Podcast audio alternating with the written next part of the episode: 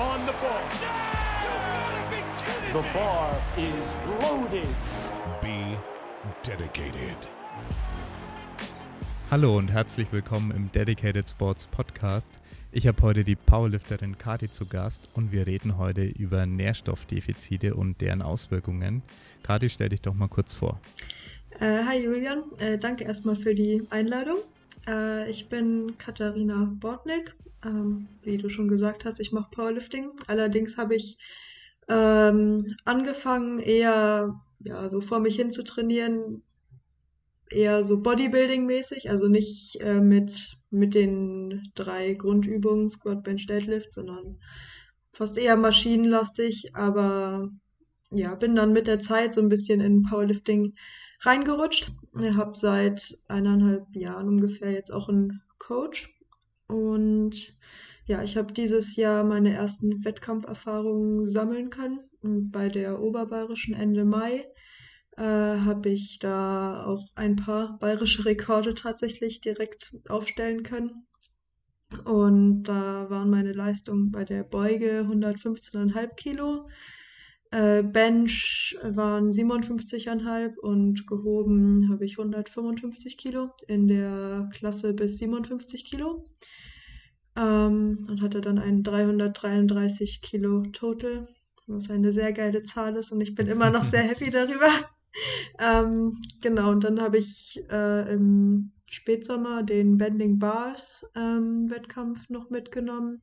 Da hatte ich ein 340 Kilo Total und bei der deutschen Meisterschaft, das war nicht ganz so mein Tag, hatte ich ein 335 Kilo Total. Also seit der Oberbayerischen ging da jetzt nicht so viel. Also man kann so grob mit äh, meinen Kraftwerten von 120, 60 und 160 Kilo ungefähr ausgehen. Genau.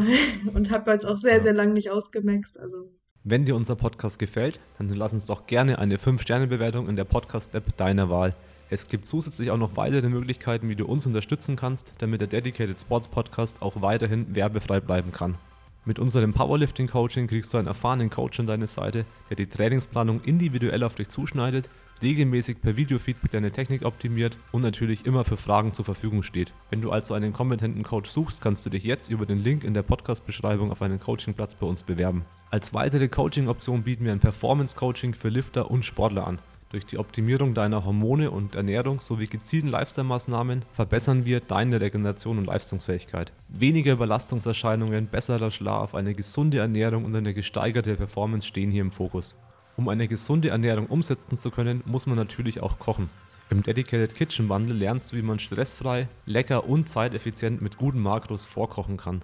Du bekommst 20 leckere Rezepte, einen ausführlichen Meal Prep Guide, ausführliche Tipps zum Thema Küchenausstattung und Lagerung von Lebensmitteln sowie das Toolkit, das dir die Planung und das Vorkochen enorm erleichtert. Mit dem Toolkit kannst du nämlich Zeit sparen, deine Woche planen, dank automatisierten Einkaufslisten, eigenen Rezepten, auf dich angepasste Mengen und Makros. Vielen Dank für deinen Support. Du findest natürlich alle Links in den Show Notes. Ja, aber es sind auf jeden Fall starke Werte. Danke ja, dir. Und du bist ja auch erst 20, oder? Äh, ja, genau, ich bin 20, Ja, habe ich, genau. hab ich gar nicht gesagt, genau. Und ich, ich, und ich studiere Lebensmittelchemie. Also ich mache nicht nur Powerlifting, ich mache auch noch andere Sachen. ja, sehr gut. Okay, und vielleicht willst du so ein bisschen erzählen, ähm, wie du überhaupt dazu gekommen bist, äh, wie du dich mit dem Thema das erste Mal auseinandergesetzt hast und wa warum. Also Nährstoffe vor allem. Genau, genau. Also ich bin tatsächlich ein, also es gibt im Powerlifting, fangen wir so an, ist im Powerlifting oder generell im Kraftsport ja recht üblich, äh, die ein oder andere Sache zu supplementieren. Und ich war da schon immer ein Fan davon, das auch anhand von Blutwerten eben festzumachen, weil sonst ist es ja auch irgendwo ein Raten, ähm, ob ich, habe ich jetzt ein Defizit, wie viel muss ich supplementieren, muss ich überhaupt supplementieren? Und da bin ich oft dazu gekommen, die ein oder anderen Werte zu nehmen. Das habe ich auch schon vor zwei, drei Jahren oder so mal gemacht, aber eben nur mit so ein paar, drei Werten, die, äh, wo man die Sachen normal auch supplementiert, wie zum Beispiel Vitamin D3. Ähm, und ja, dann habe ich mich auch immer mehr so mit Nährstoffen beschäftigt und habe jetzt vor zwei Monaten ungefähr noch ein recht breites Blutbild ähm, gemacht. Habe da eben ein paar Nährstoffdefizite festgestellt. Ähm, und man muss auch vielleicht noch dazu sagen, ich habe in letzter Zeit eine recht geringe Regenerationsfähigkeit auch festgestellt und war auch oft nicht so energiegeladen. Und das hat sich eigentlich auch im Blutbild so ein bisschen wiedergespiegelt. Ähm, genau. Und bin dann auf diversen Instagram-Channels auch unterwegs gewesen, bin auf den Dedicated Live-Kanal äh, gestoßen und dann sind wir quasi in Kontakt gekommen, Julian und ich. Und ja, genau, so ein bisschen die Hintergrundstory. ja, ne, ich habe mich ja dann sehr dafür interessiert, dass du gesagt hast, ja, du hast da Blutwerte genommen und so. War ich erstmal sehr erstaunt, ähm, weil meiner Meinung nach wird es ja viel zu wenig gemacht, auch im Powerlifting und meistens auch gar nicht gemacht. Also überhaupt mal zu testen, okay, ähm, wie schaut es denn mit meiner Nährstoffversorgung aus? Ich meine, klar, das ist jetzt nur ein Teil von dem Ganzen, du hattest auch großes Blutbild und ähm, ein paar weitere Geschichten auch mitgenommen. Also man kann natürlich noch viel, viel mehr Ja, die es ist, Stoffwechsellage einfach ein bisschen versuchen zu beurteilen. ja, man, man Ja, muss vielleicht sagen, es gibt eine unendliche Breite an Blutwerten und es macht eigentlich nie Sinn, alles zu messen, weil dann wird es schweineteuer und ähm, es bringt ja auch Und du nichts. bräuchtest irgendwie 100 Röhrchen. Genau, das Also noch ich, dazu. ja, also ich bin bei meinen Kunden schon am Limit von dem, was äh, Labor dann teilweise noch rechtfertigen kann an, an Röhrchen. Ja, Also die sagen normalerweise wollen sie nicht mehr als 15 äh, abnehmen lassen auf einmal. Wobei man sagen muss, das ist eine Blutspende. Also es geht ja dann einfach um die äh, Blutmenge, die man da verliert. Eine Blutspende sind aber ein halber Liter. Äh, auf so eine Menge kommt man nicht so leicht. Ja. Also es ist schon noch geringer. Aber es gibt diese zwei Faktoren. Das eine ist der Preis und ähm, dann natürlich die Röhrchen, dass es nicht zu viel ist, weil das dann auch wieder Stress für den Körper, wenn man so eine Abnahme macht. Und der dritte Faktor ist überhaupt die Aussagekräftigkeit der Werte. ja, und Weil die unendlich viel, Individualität. ja, also die meisten Blutwerte, die man theoretisch nehmen kann, haben überhaupt keine Aussagekraft. Also kann man eigentlich wirklich so sagen. Also du kannst alle möglichen verrückten Sachen nehmen, aber das meiste hat keine Aussagekraft. Und ähm, oftmals muss man ganz genau wissen, was man da denn eigentlich dann nimmt. Ähm, aber ja, da hast du einen ganz guten Job gemacht, weil du äh, hast äh, größtenteils da auch sehr aussagekräftige Werte dann genommen. Und ja, da wäre es ja ein schönes Beispiel, auch mal deine Mineralien zum Beispiel herzunehmen. Du, die hast du ja aus dem Vollblut bestimmen lassen. Ähm, willst du vielleicht mal selber erklären, warum du, wie du drauf gekommen bist, aus, aus dem Vollblut äh, zu nehmen? Ähm, ja, also ich habe mich eben mit Blutwerten selbst auseinandergesetzt, ich viel gelesen oder ähm, ja, mich informiert im Internet eigentlich. Und äh, es gibt auch die Möglichkeit, eben Mineralien im Serum bestimmen zu lassen, wobei da die Aussagekräftigkeit eben nicht wirklich gegeben ist. Also wenn man Mineralien bestimmt, also um vielleicht noch zu erklären, was Mineralien sind, äh, zum Beispiel Magnesium, Zink, ja, ich weiß Ja, nicht, ob die Zuhörer das so genau wissen, aber solche Werte ja, sollte man immer im Vollblut bestimmen. genau. Genau. Ja, nee, das ist ein sehr guter Punkt. Und äh, ja, deswegen, äh, da kann man dann auch was anfangen mit den Werten. Also die, wie du schon gesagt hast, die haben dann eine Aussagekraft und dann, ja, weißt du eben, wie es wirklich äh, um deinen in, ähm, Magnesiumhaushalt zum Beispiel bestimmt. Genau. Wenn dann, ähm, lass mich nicht lügen, 95 Prozent, ich weiß jetzt nicht ganz genau, von deinem Magnesium ist nämlich nicht in deinem Serum, sondern in den Zellen sozusagen vorhanden. Ähm, und deshalb beim Vollblut hast du im Prinzip alles mit dabei. Also die, diese Intraerythrozytären, also in, in den roten Blutkörperchen, ähm, wird teilweise noch extra genommen. Aber diese, ähm, da, sind die, da ist auch die größte Menge an Magnesium und Zink zum Beispiel vorhanden.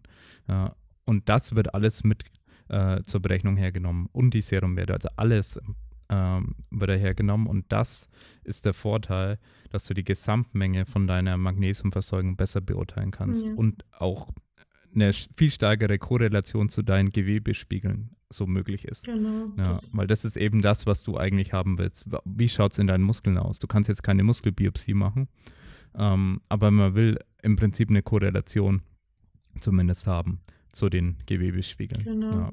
Weil zum Beispiel rote Blutkörperchen sind keine echten Zellen, das ist kein richtiger intrazellulärer Wert, wie es teilweise fälschlich genannt wird, weil das hat kein Zellkern, ne, ein rotes Blutkörperchen. Aber es sind nur so Details. Ähm, es geht vor allem einfach darum, dass du hier schon mal eine Aussagekraft hast, wie es wirklich um deine Magnesiumversorgung, um deine Zinkversorgung äh, steht. genau, Ja. genau. Okay, dann hätte ich dich gefragt, so, was war für dich die größte Überraschung, als du dann die Werte genommen hast? So, was, was ist dir da aufgefallen? Also ich fand's recht überraschend, dass, was war am überraschendsten? Ähm, vielleicht, vielleicht die B-Vitamine. Also da dachte ich, dass ich schon eigentlich recht gut versorgt bin. Ähm, vielleicht kann ich dazu sagen, also ich bin weder vegetarisch noch vegan, sprich ich esse Fleisch, ich esse Fisch, ich esse Eier, jetzt nicht in riesigen Mengen, aber ähm, kommt schon das ein oder andere Mal eben auf den Teller. Und die B-Vitamine sind ja auch vor allem in Fleisch oder in tierischen Produkten vorhanden. Und da dachte ich jetzt nicht, dass ich, also ich liege jetzt nicht extrem niedrig, aber äh, könnte schon besser sein. Und Eisen, Aber vor allem B12. ja, B12, Ist ja- ja, genau. Und es war ja eigentlich bei dir gut. Das ist ja das, was gerade in tierischen Produkten dann äh, viel vorhanden ist und das, äh, da hattest du einen sehr hohen Wert. Ja. Und du redest jetzt wahrscheinlich primär von der Folsäure, Ja, die bei dir, ja, genau, Folsäure Ähm, zum Beispiel. die dann niedrig war, ja. Genau. Und du wolltest gerade fortsetzen mit Eisen, glaube ich. Äh, ja, genau. Eisen war sehr niedrig bei mir. Ähm, fand ich, also ich habe es auch irgendwo erwartet. Ähm, ich konnte natürlich jetzt nicht einschätzen, wie niedrig es wirklich ist. Ähm, bei Eisen muss man eben dazu sagen, dass vor allem bei Frauen ein Mangel sehr, sehr häufig ist. Aufgrund von, äh, ja, oft Periodenverlust, äh, Periodenverlust sage ich, äh, Blutverlust wegen Periode. Ähm, Ja. Genau. Und Eisenmangel, ja, ist halt. Also ich habe auch mit diversen Leuten dann geredet, nachdem ich mein Blutbild ha- hatte. Und ich hatte eigentlich keine Freundin, bei der noch kein Eisenmangel diagnostiziert wurde. Also bei den Leuten, die, die eben ähm, Ja. sowas schon mal haben machen lassen. Okay, das, Genau. ist, das ist sehr interessant. Ja, das ist sehr interessant, weil ähm, ich hatte mal gepostet, ähm, ein bold Statement, sag ich mal, äh, bei Dedicated Live eben auch, dass sieben von zehn Frauen, das war jetzt einfach nur so Erfahrungswert, so ein bisschen geraten, meiner Meinung nach einen, einen Mangel wahrscheinlich haben an Eisen. Ja, vor allem eben äh, Prämenopause, ja, also wenn einfach die Periode natürlich noch da ist. Und äh, das wurde dann natürlich auch äh, kritisiert, weil ein offizieller äh, oder die offiziellen Zahlen sagen, dass es halt deutlich niedriger ist. Ja. Aber wir haben ja hier zwei Probleme. Äh, die diagnostische Grenze äh, eines Mangels, Ja, genau. äh, Das muss bei man. deinem Labor Das ist Ja. halt schwierig oder es gibt halt keine allgemeine Definition, wann hat man Eisenmangel und wann nicht. Und die Ja. Definition von Anämie, da gibt es, glaube ich, auch nicht wirklich eine, oder? kann man ein bisschen genauer kann man vielleicht ein äh, bisschen genauer klassifizieren. Aber Ja. Durch den Eisenmangel, HB-Wert zum Beispiel. genau, äh, bei Eisenmangel, man, vielleicht um das noch dazu zu sagen, man misst Eisen über den Ferritinwert. Das ist auch so eine Sache. Den Eisenwert an sich zu messen, bringt dir auch ungefähr gar nichts. Und Ja. das äh, körpereigene Eisen wird halt ähm, durch das Protein Ferritin eingelagert und man misst eben Ja. diesen Ferritinwert. Und da sollte man anhand der Evidenz, denke ich mal, so bei 75 plus liegen, um da optimale Leistungsfähigkeit und körpereigene Prozesse, ja, zu, ähm, Ja, genau. Energie Genau. äh, ist ja so ein typisches Ding, äh, dass Frauen ja irgendwann feststellen, oder nicht nur Frauen, weil bei Männern kommt ein Eismangel schon auch vor, wobei man sagen muss, bei Ausdauersportlern deutlich häufiger als bei Kraftsportlern. Dadurch, dass du einfach eine gewisse Menge pro ähm, Liter Schweiß hast du eine gewisse Eisenmenge, die du auch verlierst. Ähm, aber das ist natürlich beim Kraftsport ein bisschen weniger dann auch. Aber es kann vorkommen, weil das können Aufnahmestörungen sein bei einem Mann. Und deshalb äh, ist man teilweise auch nicht optimal verzeugt, wobei diese ganz niedrigen Werte dann doch natürlich viel häufiger bei Frauen vorkommen. Bei Männern ist oft so, okay, vielleicht nicht ganz optimal. Ja. Und Frauen streben aber einen nicht so hohen Wert an wie Männer auch. Also man hat da schon verschiedene Grenzwerte. Ja. Und bei Frauen, ja, was du vorhin gesagt hast mit einem Ferritinwert, das ist nicht der einzige Marker, den man natürlich hernehmen kann, muss. Ähm, aber es ist der wichtigste von allen. Äh, definitiv der Eisen Eisenspeicher kann man einfach dazu sagen, ja. Der Eisenspeicherwert, der ähm, wird auch in der Schwangerschaft dann viel bestimmt, weil es da dann auch manchmal äh, sehr eng wird. Ähm, genau.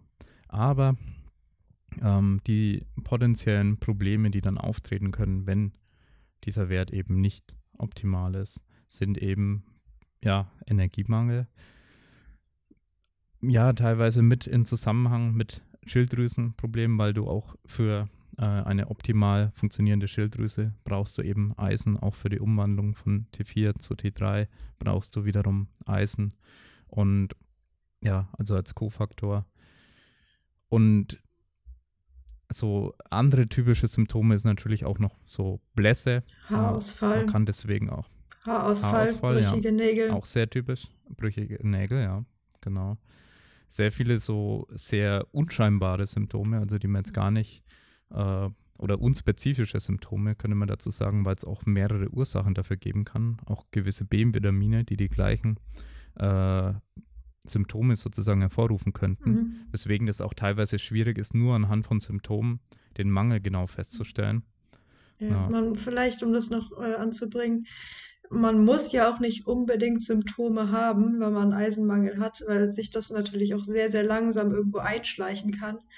Ähm, Weil wenn der Ferritinwert sehr langsam irgendwie nach unten geht, dann passt sich der Körper an, beziehungsweise du merkst gar nicht, dass es dir mit der Zeit schlechter geht, weil es einfach so langsam geht.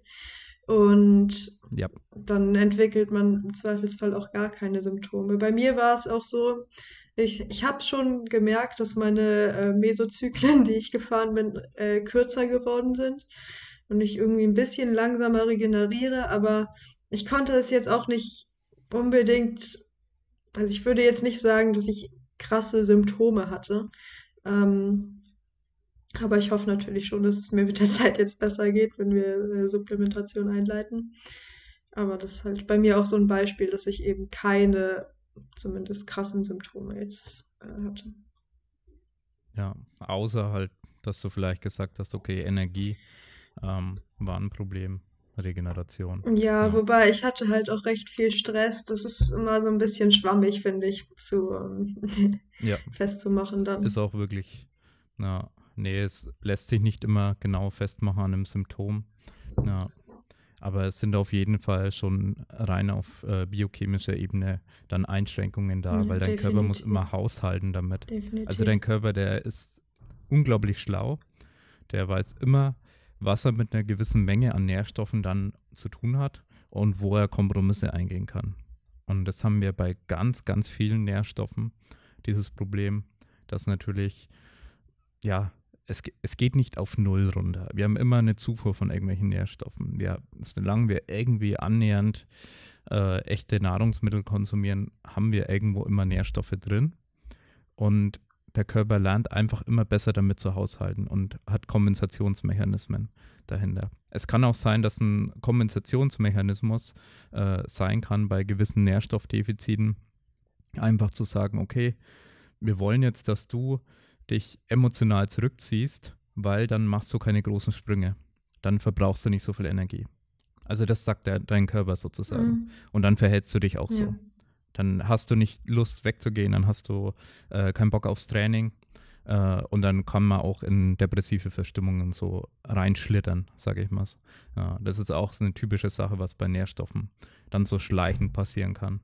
Ja, weil dein Körper dann versucht ja mit der Energie zu haushalten und dann sagt er nicht, boah, jetzt schütte ich da äh, Dopamin äh, und Schilddrüsenhormone etc. ohne Ende aus, damit du da äh, große Sprünge machst und die Welt einreißt, weil du hast ja nicht die Nährstoffe dazu. Ja. ja. Und das weiß dein Körper dann. Ja. Mhm. Aber ja, wir können ja ähm, vielleicht dann noch äh, drauf eingehen, was, ja okay, zuerst hätte ich gesagt, ähm, man kann vielleicht noch schauen, was noch auffällig war in dem Blutbild, dass man nochmal drauf eingeht. Ähm, ja. Ja. Also, um das nochmal anzusprechen, mein Hämoglobinwert war eigentlich noch recht gut oder in der Norm zumindest. Und vielleicht denken jetzt auch oder haben sich schon die Zuhörer gedacht, äh, wenn man niedrigen Eisenspeicherwert hat, müsste auch das Hämoglobin niedrig sein, weil ähm, Eisen ja auch dafür verantwortlich ist, ähm, ja, Hämoglobin, also es spielt mit rein, Hämoglobin zu produzieren. Aber ähm, wenn man eben, es gibt dann so gewisse, ähm, ich sage jetzt mal Etappen, wie weit eine, ein Eisenmangel fortgeschritten ist. Und wenn der Hämoglobinwert schon sehr niedrig ist, dann ist der Eisenmangel quasi schon sehr, sehr weit fortgeschritten und man sollte recht schnell wirklich eingreifen. Also dann ist, kann man ja langsam ja auch schon von der Anämie sprechen. Das ist bei mir jetzt, würde ich sagen, noch nicht der Fall. Ähm, also es ist quasi wichtig, das auch frühzeitig dann zu erkennen. Und ja. sonst die, meine Blutwerte, um dann noch ein paar Auffälligkeiten äh, anzusprechen. Ähm, der Omega-3-Index zum Beispiel war recht gut bei mir. Äh, muss ich aber auch dazu sagen, dass ich äh, Omega-3 schon sehr lange supplementiere. Und ja. wenn man Omega-3 ähm, nicht supplementiert, ist der Wert auch ich sag mal zumindest in wahrscheinlich in 99 Prozent der Fälle nicht so gut. Also außer man isst einen Haufen Lachs oder anderen fettigen Fisch, der sehr viel Omega-3-Fettsäuren enthält. Äh, sonst wollen wir auf Schilddrüse eingehen. Also mein FT3 und mein FT4-Wert waren nicht so optimal, also die Schilddrüsenwerte. Und ja mein Folsäure und eben ein, mein Eisenwert war auch nicht so gut. Und man muss eben dazu sagen, dass Eisen ähm, und Folsäure auch mit Jod zusammen ähm, Auswirkungen auf die Schilddrüse hat. Und deshalb wollen wir eben und Selen. Aber Selen war bei mir noch ganz in Ordnung. Ähm, ja. Und diese ähm, Dinge wollen wir jetzt eben supplementieren, um eben meinen Eisenwert ähm, beziehungsweise meinen Ferritinwert wieder in die Höhe zu treiben und äh, in der Hoffnung, dass sich eben auch die Schilddrüsenwerte dann mit verbessern. Genau. Ja, genau. Ähm, ja, die Schilddrüsenwerte äh, hatte ich mir auch nochmal genau angeschaut, auch den Quotienten angeschaut der Quotient äh, ist vor allem deswegen nicht optimal bei dir, ähm, auch wenn es jetzt vom Labor, glaube ich, ein bisschen anders interpretiert wurde, weil dein T4 vor allem auch sehr, sehr niedrig ist, also im Verhältnis noch niedriger eigentlich als das T3. Und das, äh, also ein, ein Quotient hat laut Studien oftmals eine bessere Aussagekraft gehabt, um gewisse ja, Pathologien und gesundheitliche Einschränkungen äh, darstellen zu können, als jetzt rein nur die Grenzwertbetrachtung äh, der Werte, weil so eine gesunde, gesunde Balance einfach auch wichtig ist.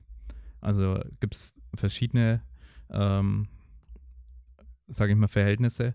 Und kurz zur Erklärung, die wichtigsten Schilddrüsenhormone, die diagnostisch fast immer erfasst werden, das ist dein äh, TSH, das ist dein freies T3 und dein freies T4. Und die, das freie T3 und das freie T, T4, die unterscheiden sich nur ähm, dass insofern, dass das T3 ein Jodatom weniger hat als das T4 und damit aber äh, an die Rezeptoren äh, deutlich besser gebunden werden kann und dadurch 300 Prozent äh, mehr bioaktiv ist Also einfach dreimal so bioaktiv wie T4, so ganz grob äh, sagt man das immer. Und deswegen T3 vor allem dann auch am Ende sehr wichtig ist. Aber ein Missverhältnis bei, also auch wenn das T3 einigermaßen stimmt, ein Missverhältnis beim T4 dann auch gewisse ähm, ja, Probleme schon mal darstellen können. Und wir wollen ja immer versuchen, aus einem Laborwert möglichst viel Informationen zu erhalten und vor allem auch die Ursachen erkennen zu können. Weil es bringt uns gar nichts, wenn wir dann sagen, oh, nicht so geil oder ja, super ähm, oder ist zu hoch, wenn wir dann am Ende halt keine Interpretation anstellen können.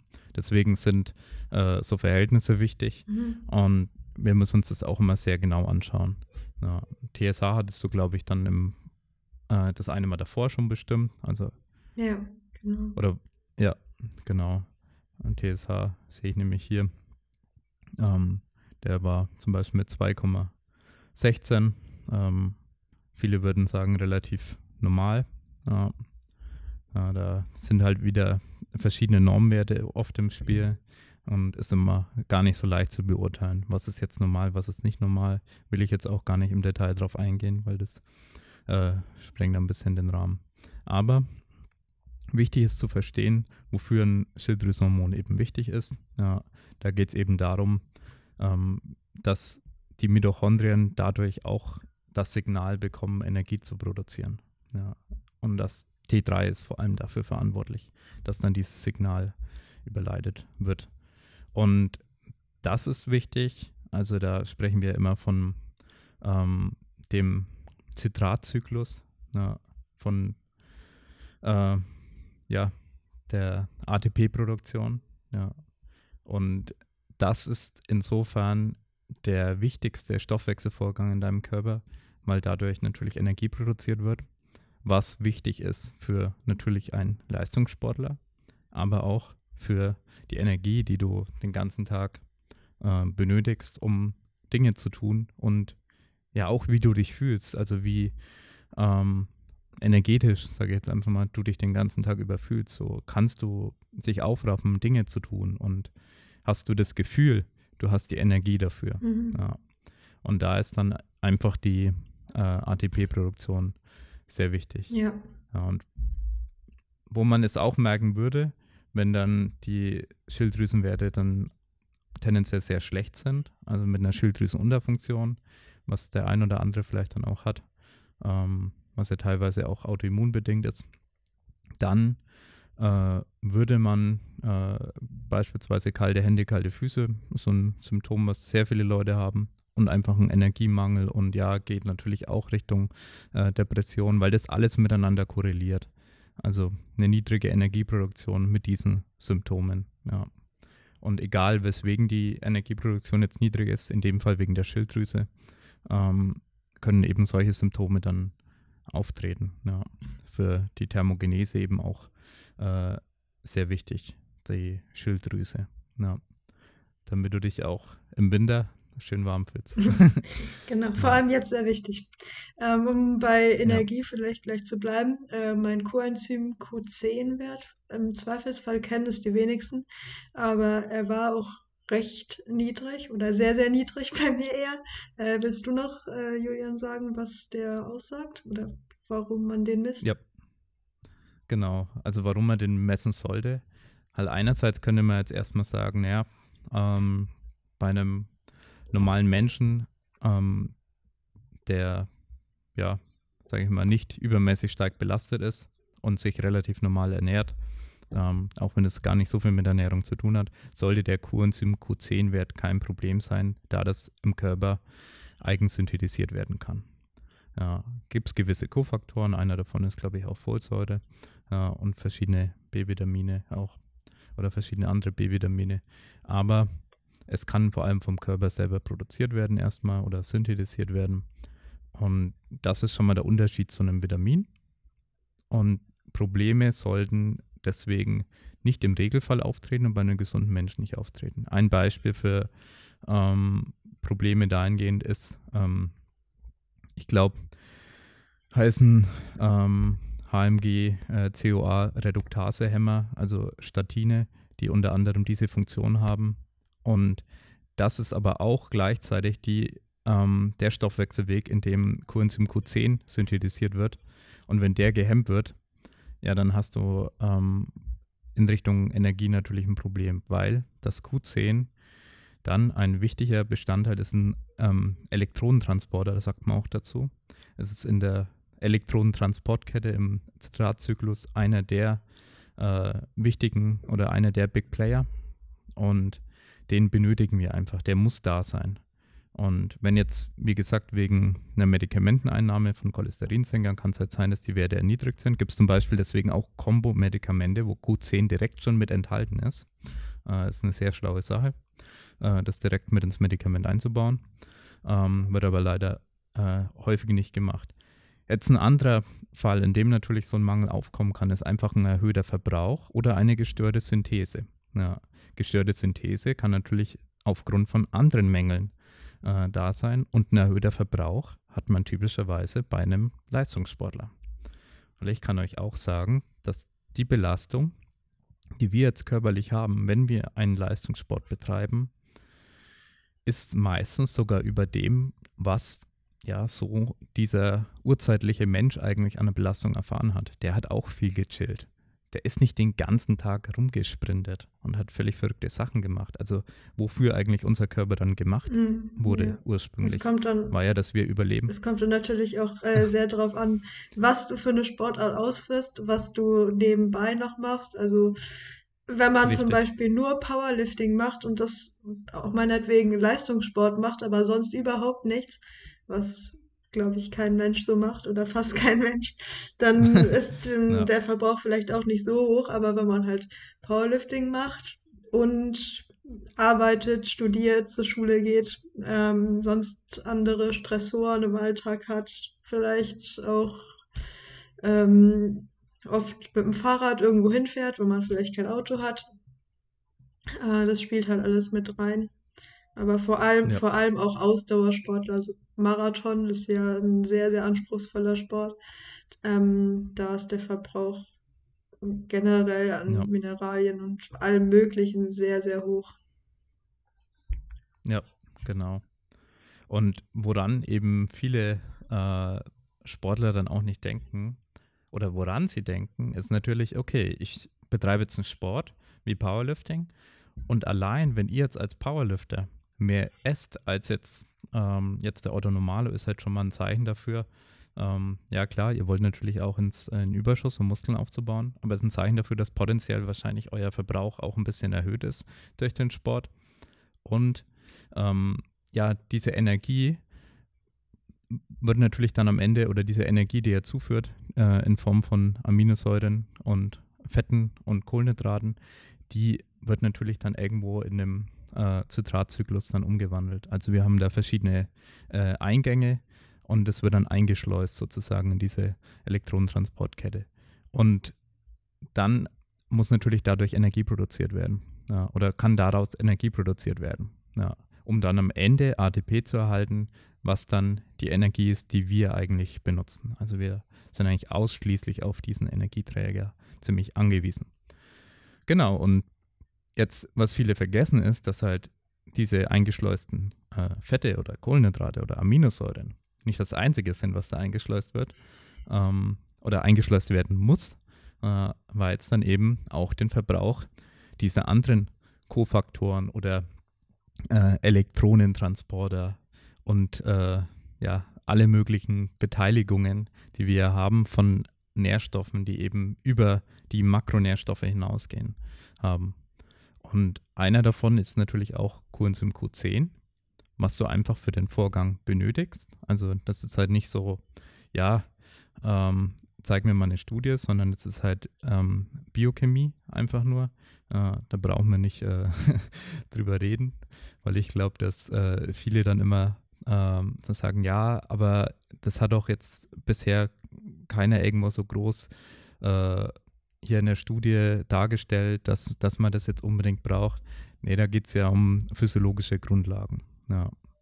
Und deshalb allgemein diese Betrachtungsweise äh, oder dieser Re Re Reduktionismus auf ähm, diese Makronährstoffe ist eben dann ein Problem.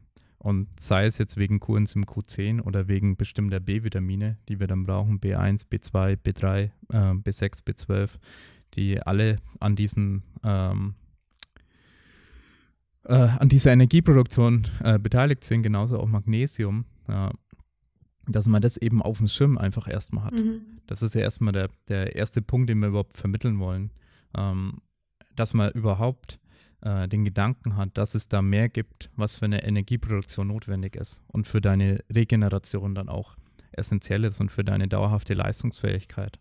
Ja. Ja, also ich würde jetzt unbedingt äh, die Makronährstoffe nicht unbedingt kleinreden. Sie sind natürlich schon Nee. sehr, sehr wichtig, aber es gibt eben weitaus mehr als eben nur Fette, Kohlenhydrate und Eiweiße, ähm, was Ja. es halt auch zu beachten gilt. Genau.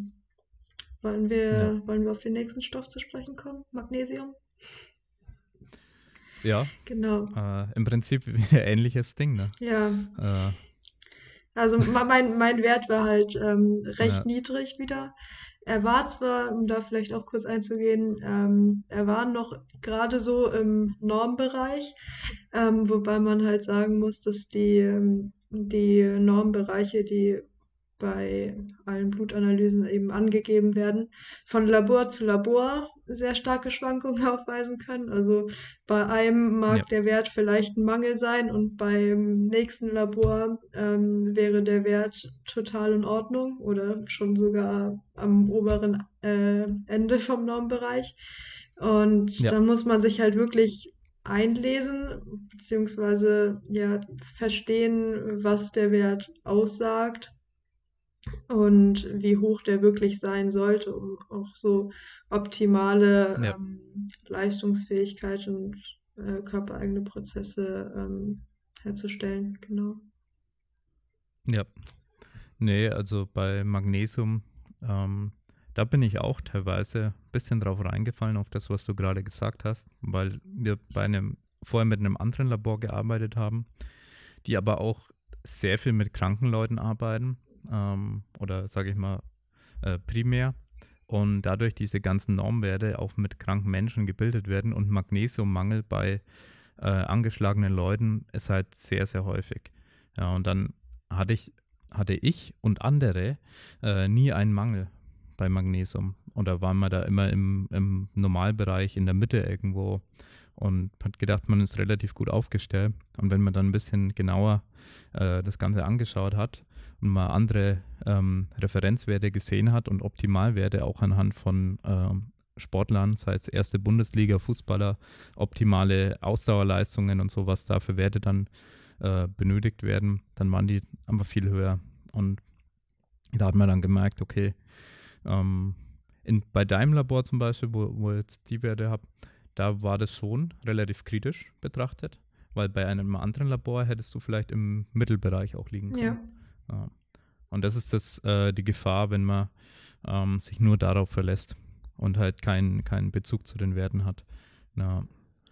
Und ja, du bist auf jeden Fall dann schon tendenziell eher in einem Mangel, was äh, nicht so selten ist äh, bei Magnesium. Obwohl ich, Ja. obwohl ich eben schon supplementiert habe und deshalb Ja. haben wir jetzt auch ähm, die Dosis eben erhöht. Also ich habe vorher, bevor ich Blut abgenommen habe, eben einmal am Tag, äh, was habe ich genommen? 150 Milligramm, 200 Milligramm und jetzt nehme ich eben zu Mhm. einem zweiten Zeitpunkt am Tag nochmal die gleiche Dosis. Also dass wir die Supplementation eben verdoppeln. Äh, mit den 150 Milligramm. Ich habe mich jetzt auf elementares Magnesium bezogen. Ähm, genau. Ja, genau. Elementares Magnesium immer ganz genau drauf achten. Genau. Ja, Tipp. ja.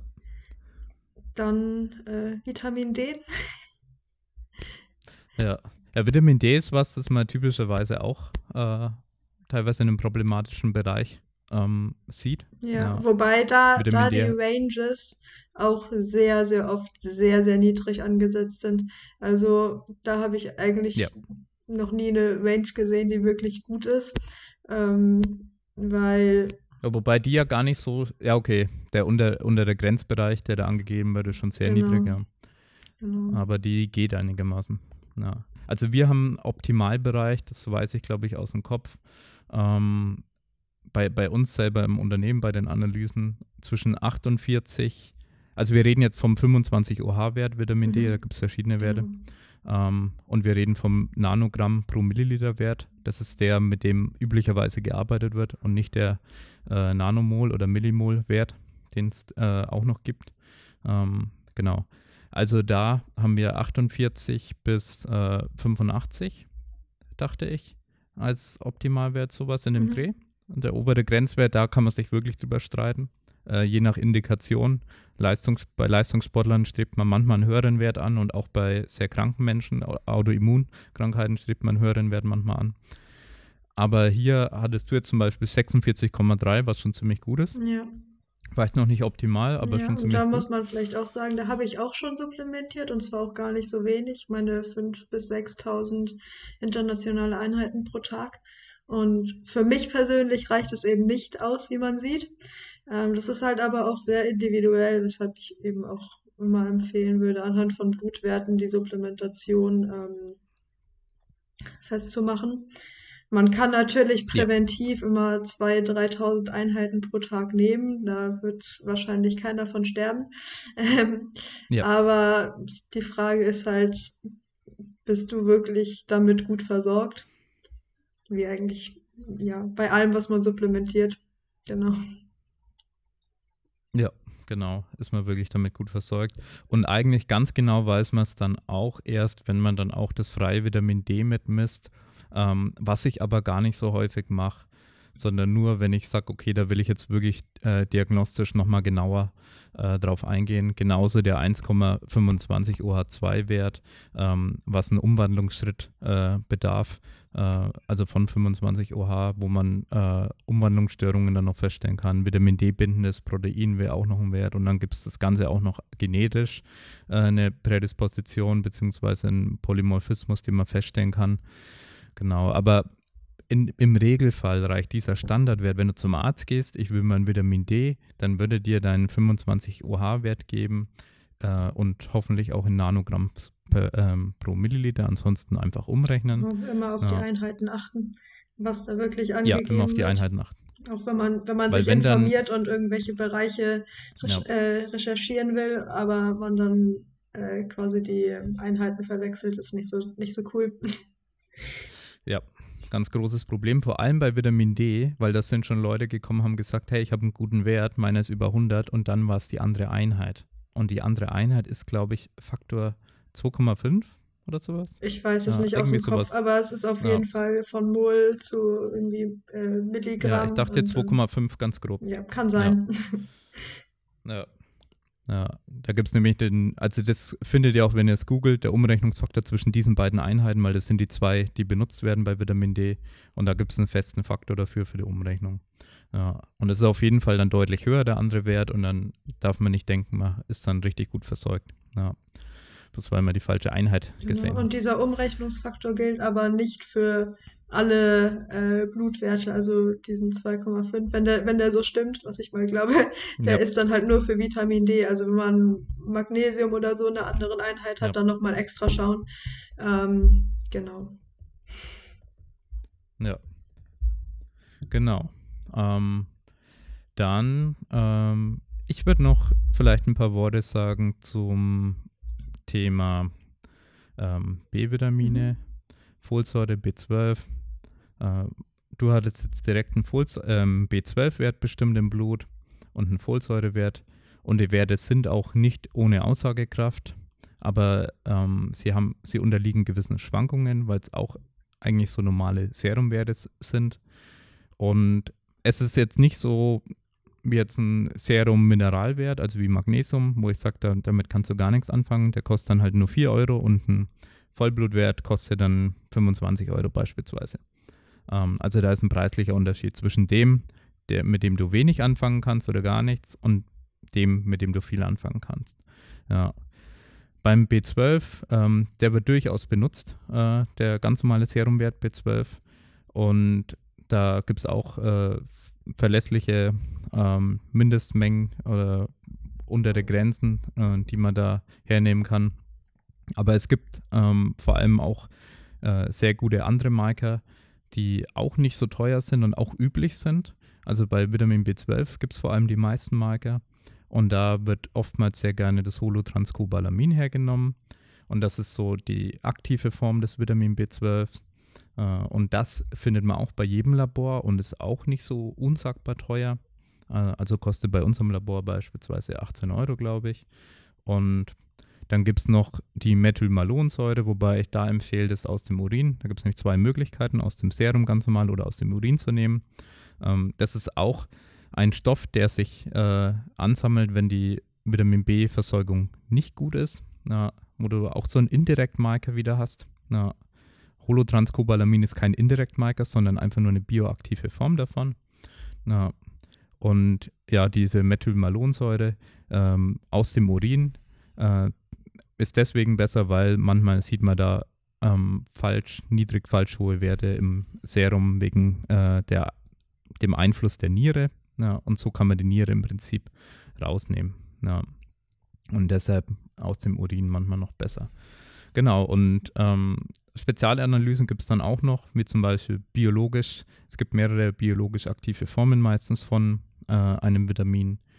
Und beim Vitamin B12 äh, gibt es da auch äh, eine, eine Möglichkeit, zumindest bei unserem Labor, äh, das bioaktive Vitamin B12 zu bestimmen was nochmal ein bisschen was anderes ist als nur das Holotranscobalamin, na, was wir auch verwenden. Und bei Folsäure gibt es das Ganze eben bei äh, in dem Labor auch, mit dem wir da arbeiten.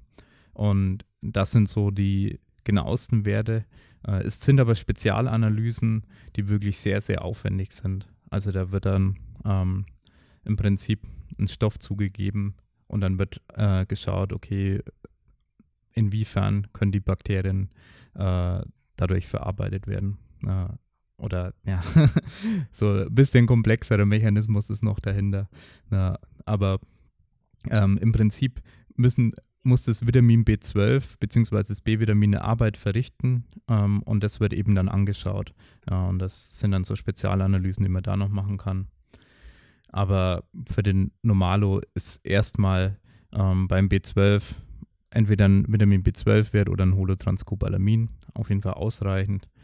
Ja, und Folsäure ist ein bisschen schwieriger, da immer aussagekräftige Werte zu finden. Aber wenn du einen stark erniedrigten Wert hast, wie jetzt in dem Fall, ähm, wo wir hier im Labor auch im roten Bereich liegen, na, da kann man dann schon davon ausgehen, äh, dass auf jeden Fall ein Mangel vorliegt und man sollte dann schon supplementieren.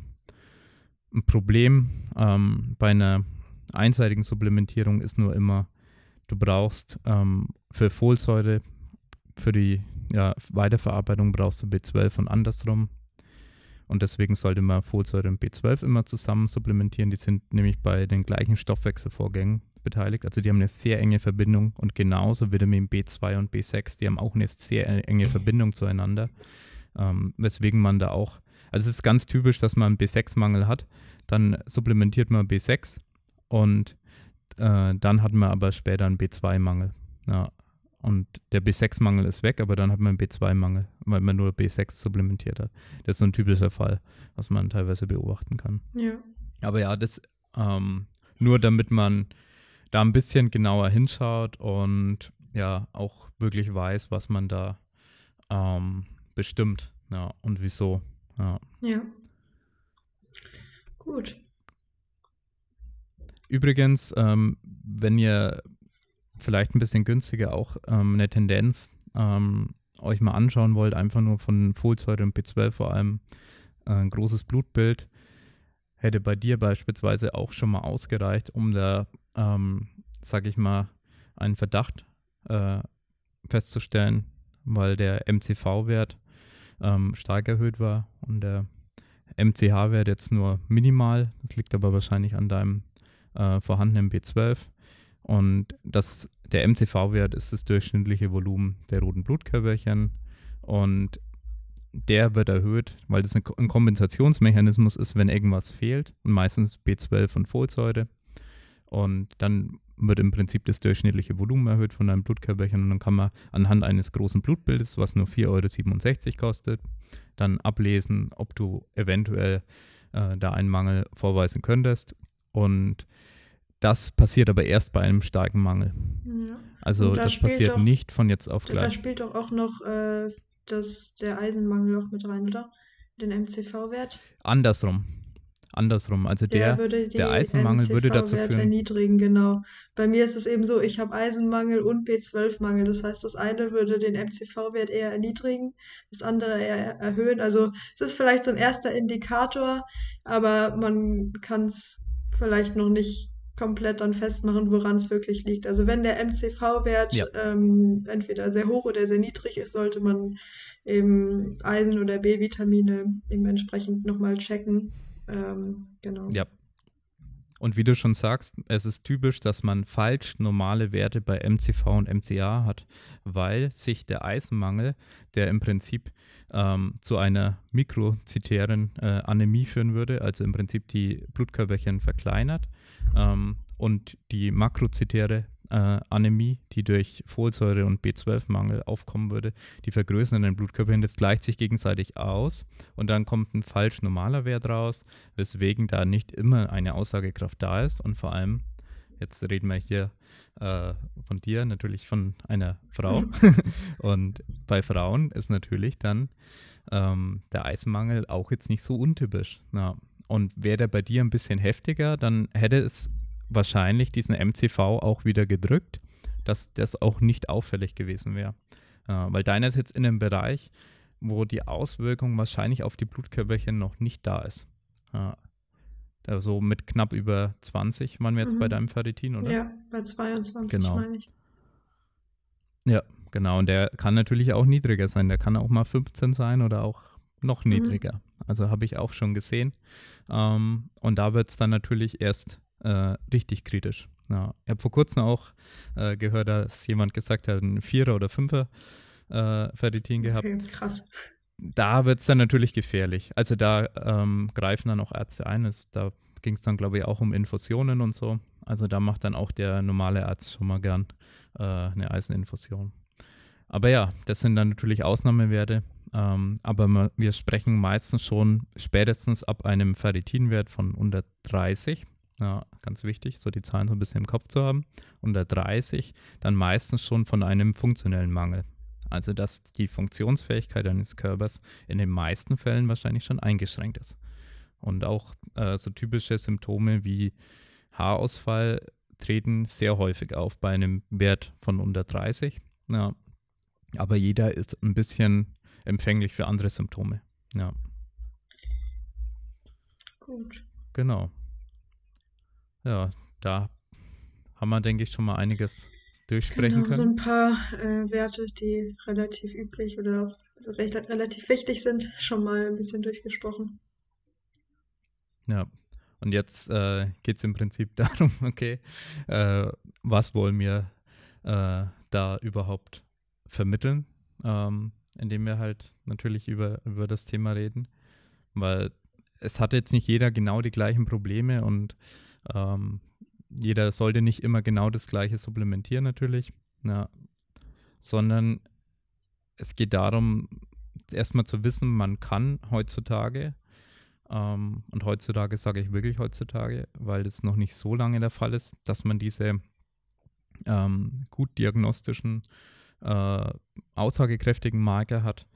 Ja, und dann kann man heutzutage aber schon einigermaßen abschätzen, wie es um deinen Nährstoffbedarf gestellt ist oder deinen Nährstoffverbrauch. Ja, und deshalb äh, lohnt es sich, sich mit dem Thema auseinanderzusetzen und spätestens, wenn du Symptome hast, solltest du es machen. Egal, was das für Symptome sind. Ähm, das kann ja einfach nur, okay, wie bei dir, ja, Training, Regeneration ist vielleicht dann nicht mehr so Mhm. geil und ähm, die ähm, Blöcke äh, bis zum Deload werden immer kürzer. Ja. So habt ihr das ja bei euch so im, im Programming, dass ihr euch da ein bisschen anpasst, Ja, glaube ich, genau. dynamisch. Ja. Ja, ich bin da tatsächlich Genau. von, ähm, also wenn man jetzt so von einem Zeitraum von einem Jahr spricht, bin ich tatsächlich von so sieben bis acht Wochen auf nur vier bis fünf Wochen runter. Das ist natürlich schon ein recht großer Sprung. Und mein äh, sonstiges Volumen und die Trainingsumfänge waren jetzt nicht irgendwie erheblich äh, größer, als ich nur die vier bis fünf Wochen Blöcke ähm, durchgezogen habe. Ja, genau. Ähm, und ja, ich, ich kann Ähnliches berichten. Ich hatte auch äh, viele Mängel bei mir feststellen können, trotz ähm, dato schon angepasster Ernährung. Also ich habe mich nicht immer super perfekt ernährt. Ich habe früher ähm, so dieses absolut typische Powerlifting-Ernährungsding gemacht mit, ähm, da war halt dann eine Eiweißquelle drin, da war dann eine Kohlenhydratquelle drin und dann war halt, um ja, ein bisschen das Gewissen zu befriedigen, halt eine Paprika und eine Zucchini mit drin. Ja, und ja, das, da habe ich dann gedacht, okay, da kann ich ja meinen Nährstoffhaushalt damit decken. Ähm, hat nicht ganz funktioniert. Dann habe ich schon meine Ernährung umgestellt gehabt, habe mich schon viel besser gefühlt, habe mich schon ähm, besser in der Regeneration gefühlt, beziehungsweise konnte die Einheiten besser regenerieren. Und dann habe ich aber Bluttest gemacht noch, immer noch Mängel festgestellt, die dann gezielt versucht zu beheben und festgestellt, dass meine Regeneration sich nochmal verbessert hat. Mhm. Ähm, ja, was einfach nur logisch ist, wenn man ein Biochemie-Buch aufschlägt. Ähm, aber man will es dann halt dann auch wirklich sehen, dass es funktioniert, weil ähm, es wird ja nicht äh, überall propagiert, dass das alles so wichtig ist. Ja, wahrscheinlich, weil es auch die meisten Jahre nicht so gut messbar war, muss man dazu sagen. Ähm, also wir könnten jetzt nicht jahrzehntelang Studien sammeln dazu, weil ähm, gewisse Messungen routinemäßig und für einen gewissen Preis noch nicht so lange durchführbar sind. Ja, es gibt ja. ja. auch zu verschiedenen Werten auch noch nicht unbedingt ähm, eine Range oder ein Wert, wo du sagst, das ja. ist jetzt optimal und darunter ist ein Mangel und es ist natürlich auch individuell. Also manche Leute haben bei Wert X schon Symptome und andere funktionieren bei Wert X noch relativ normal. Ähm, ja. Da muss die Studienlage auch noch ein bisschen fortschreiten in den nächsten Jahren, dass man da noch besser ähm, eben die Supplementation ja. anpassen kann, mehr Erfahrung sammeln. Genau. Ja. Nee, da fehlen unglaublich viele Daten noch, um das wirklich genau. Also ich habe selber ganz große Probleme gehabt, diese Bibliothek überhaupt aufzubauen mit, okay, was sind denn jetzt für uns Optimalwerte?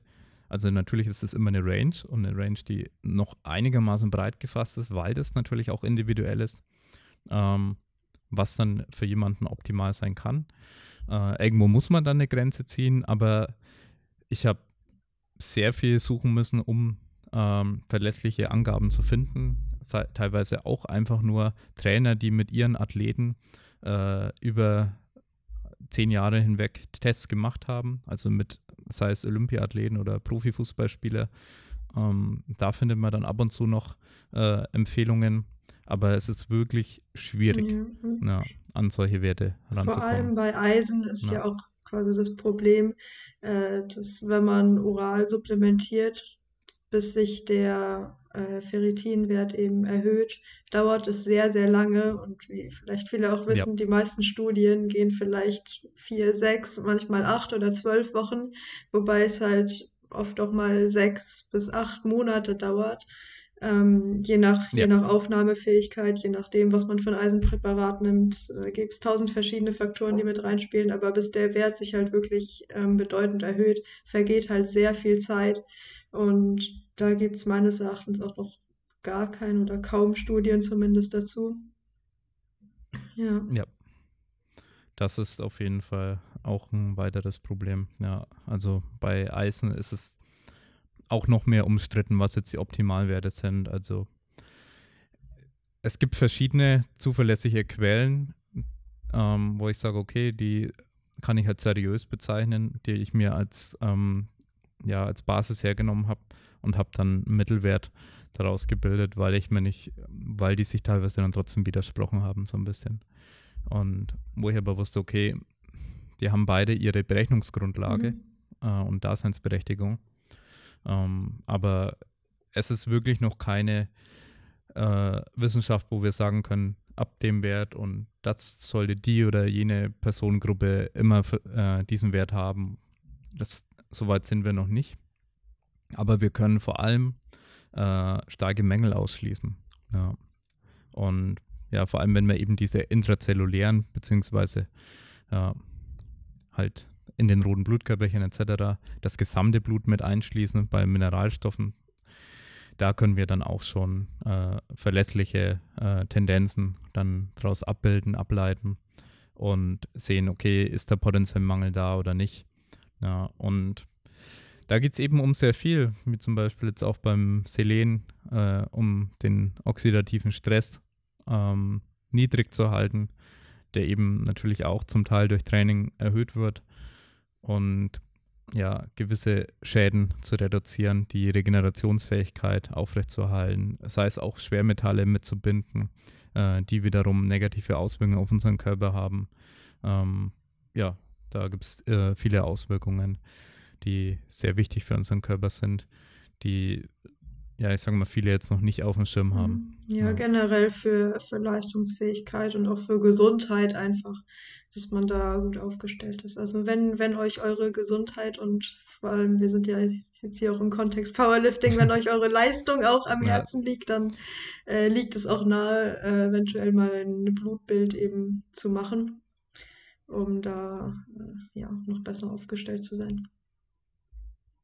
Ja, und ich weiß nicht, ob wir das schon, ähm, wenn der Podcast rauskommt, ob wir da schon durch sind. Wir versuchen gerade, ähm, da ein Produkt auch zu standardisieren, damit wir äh, solche Bluttests sozusagen anbieten können, aber auch mit einer verlässlichen äh, Analyse des Ganzen und dann natürlich auch den entsprechenden Empfehlungen mit Supplements und welche Darreichungsformen und so weiter und Dosierungen. Und es ist äh, viel mehr Arbeit, als ich es äh, ursprünglich äh, gedacht habe.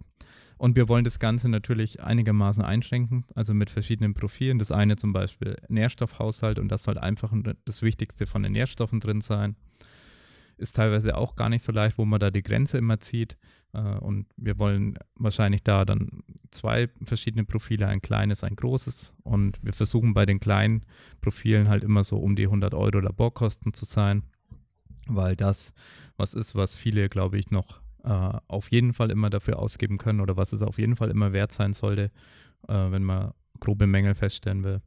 Ja, und da versuchen wir gerade was auf die Beine zu stellen, um euch auch zu unterstützen, äh, das Ganze auch durchführen zu können. Weil das ist halt wirklich so, okay, wo gehe ich da hin? Was sage ich da meinem Arzt? Und macht er das dann überhaupt? Äh, sind es dann überhaupt die richtigen Werte, die rauskommen? Ich habe da auch schon selber verrückte Geschichten äh, erlebt und weiß, wie kompliziert es ist. Und wir wollen das Ganze eben standardisieren können, äh, einen standardisierten Ablauf haben und äh, eine professionelle Analyse anbieten können von dem Ganzen, äh, weil wir glauben, dass da einfach ein großer Aufholbedarf äh, auch da ist. Ja. Und ja, wobei bei Eisen ähm, sehe ich nochmal als ein komplett eigenes Thema an. Ähm, Eisendiagnostik weiß ich jetzt noch gar nicht, wo wir das mit einbauen, ob wir dann extra Profil noch machen äh, oder ob wir da einfach nur Empfehlungen äh, kostenlose rausgeben wollen. Ähm, wahrscheinlich wird es auf sowas hinauslaufen, weil äh, wir das nicht ins Nährstoffprofil wahrscheinlich äh, mit aufnehmen wollen. Ja. Aber ja, ist auf jeden Fall noch viel zu tun. Äh, wir versuchen da wirklich auf Basis der äh, bestverfügbaren Studien ähm, dann ein sehr gutes Produkt anbieten zu können, ja, damit ihr äh, mit überschaubaren Kosten da schon sehr viel an Werten rauslesen könnt, weil ein Coaching in der Richtung ist oftmals äh, sehr teuer, was wir bei Dedicated Live zum Beispiel auch anbieten und äh, jetzt auch bei Dedicated Sports. Aber es ist halt ähm, dadurch, dass äh, natürlich viel mehr Individualität dann noch mit im Spiel ist und viel mehr Arbeitsleistung vom Coach, ist dann natürlich äh, was ein eher teures Produkt, was nicht für jedermann ist. Und deswegen haben wir uns dazu entschlossen, äh, auch was Günstiges noch anbieten zu wollen. Sehr, sehr geile Sache. Was, äh, Auf jeden Fall. Na, was wir hoffentlich bald äh, finalisieren werden. Ich äh, saß da heute schon den ganzen Tag auch wieder dran. Weil das, ja, wir versuchen es halt so zu programmieren, dass ähm, man im Prinzip dann das relativ leicht übertragen kann, die Werte, und dann ähm, eine Analyse auch äh, so semi-automatisiert stattfinden kann, dieser Werte. Ja, und die, die richtige Interpretation und um, automatische Umrechnung in andere ähm, ähm, Einheiten dann auch noch stattfindet und gewisse Quotienten gebildet werden, die wichtig sein können. Äh, genau. Und da haben wir dann auch noch wahrscheinlich ein Hormonprofil, äh, aber erstmal nur für Männer, weil es da deutlich einfacher ist. Und äh, dann haben wir noch ein ähm, Stoffwechsel und Gesundheit. Ähm, einfach nur so ein allgemeines Profil, wo man solche Themen da auch noch mit abchecken kann. Und alles, äh, bei allem das Basisprofil, da eher so Laborkosten von 100 Euro äh, plus dann äh, äh, unsere Dienstleistung dann noch. Ja, ja, das ist auf jeden Fall Gold wert, denke ich. Weil bis man sich da wirklich gut eingelesen hat, dauert es halt wirklich lange. Und es gibt sehr, sehr viele mhm. Quellen und ja. Ja. Also da kann man sehr viele Wochen und Monate damit Jahre, zubringen. Das weiß Jahre. ich aus Erfahrung. Oder Jahre auch. ja. Also definitiv, weil ich gehe auch davon aus, dass ich in zwei Jahren dann auch noch irgendwas äh, dazulernen werde. Ja, man kann da wirklich äh, sehr krass ins Detail gehen und ich hätte auch nicht gedacht, dass ich jetzt, um ähm, ein relativ überschaubares Produkt auf die Beine zu stellen, ähm, dann wirklich da ja Wochen reinstecken muss an äh, Recherchearbeit.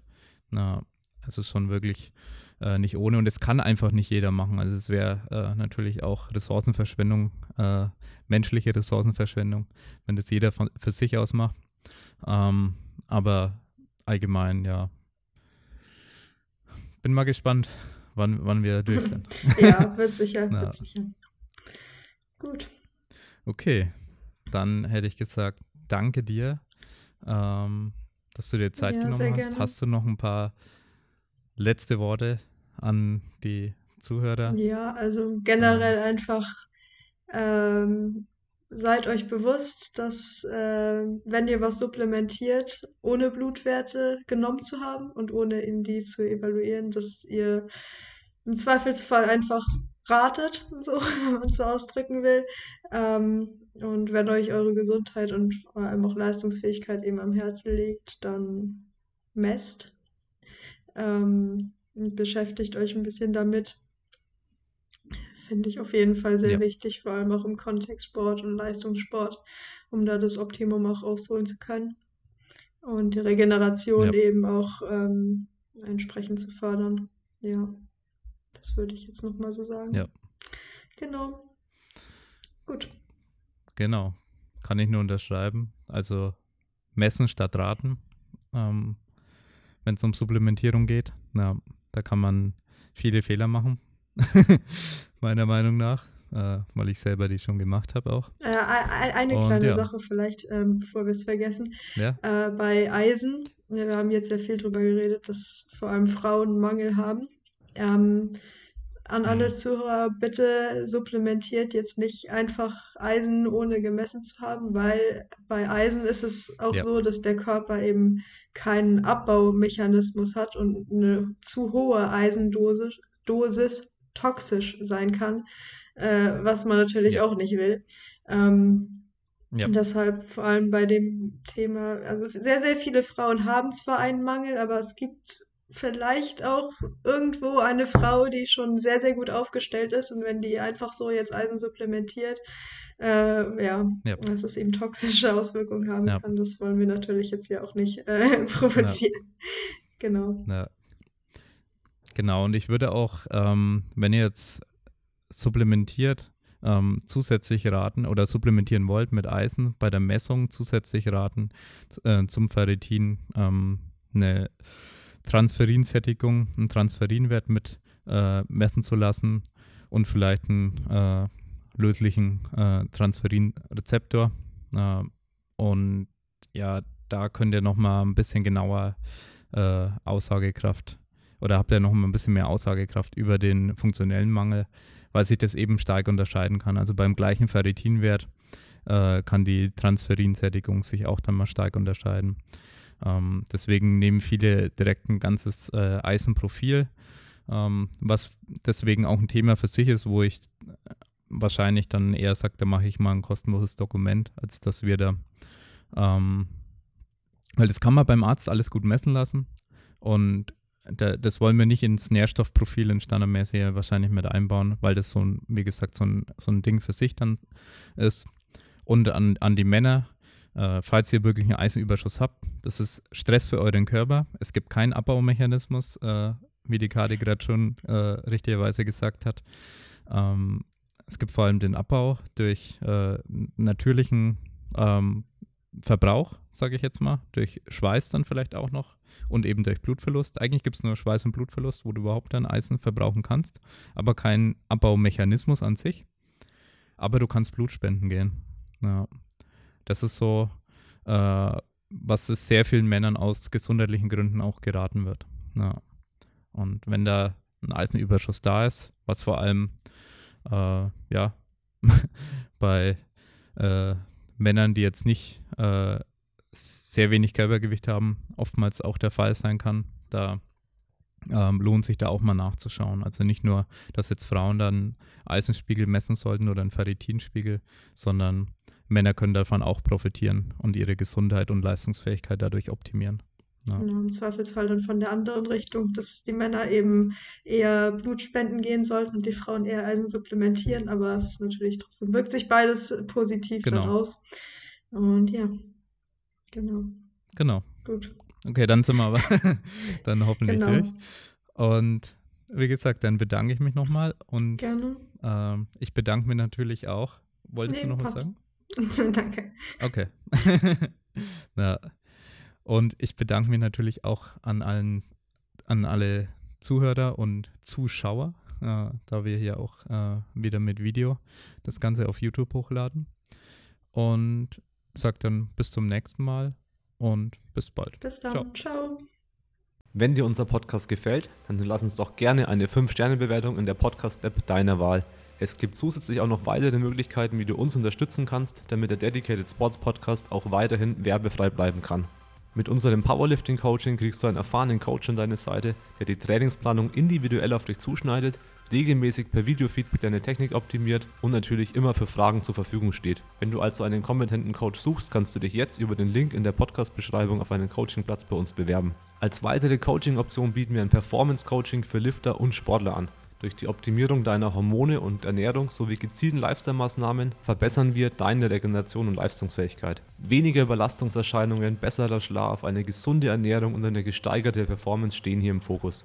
Um eine gesunde Ernährung umsetzen zu können, muss man natürlich auch kochen. Im Dedicated Kitchen Bundle lernst du, wie man stressfrei, lecker und zeiteffizient mit guten Makros vorkochen kann. Du bekommst 20 leckere Rezepte, einen ausführlichen Meal Prep Guide, ausführliche Tipps zum Thema Küchenausstattung und Lagerung von Lebensmitteln sowie das Toolkit, das dir die Planung und das Vorkochen enorm erleichtert. Mit dem Toolkit kannst du nämlich Zeit sparen, deine Woche planen, dank automatisierten Einkaufslisten, eigenen Rezepten, auf dich angepasste Mengen und Makros. Vielen Dank für deinen Support. Du findest natürlich alle Links in den Show Notes.